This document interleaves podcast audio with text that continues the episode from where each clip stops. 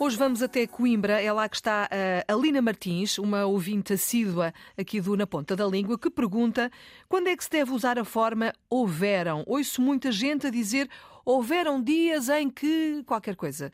Ó oh, Sandra, e agora?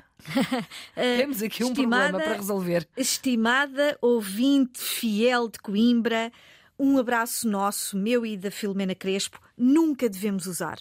A Lina perguntará, mas porquê? Porque o verbo haver, quando é verbo principal numa frase, é um verbo impessoal. O que, o que é que isso significa? Não tem sujeito. Então, mas o elemento que aparece depois é o complemento direto. Se eu disser que há 10 microfones neste estúdio da Antena 1, há 10 microfones, 10 microfones é o complemento direto. Repare-se que eu estou a usar o presente indicativo e não digo hão 10 microfones. Portanto, presente indicativo, há 10 microfones.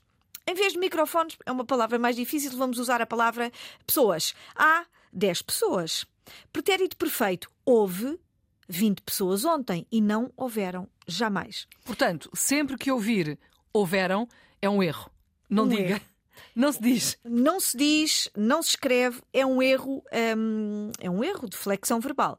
Pretérito imperfeito, havia 30 pessoas. Futuro, haverá. Portanto, quando é, haverá 40 pessoas. Quando é verbo principal, nunca tem plural. Atenção, quando é principal, porque o verbo haver tem flexão em todas as pessoas quando é auxiliar.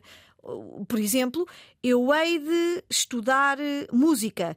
Nós havemos de estudar música. Eles hão de estudar música. Uhum eles haviam de estudar música um dia. Portanto, quando é auxiliar, já tem plural, já tem, já flex... aliás, já flexiona em todas as pessoas do Exatamente. paradigma. Quando é principal, não. Nunca. Pronto, está explicado.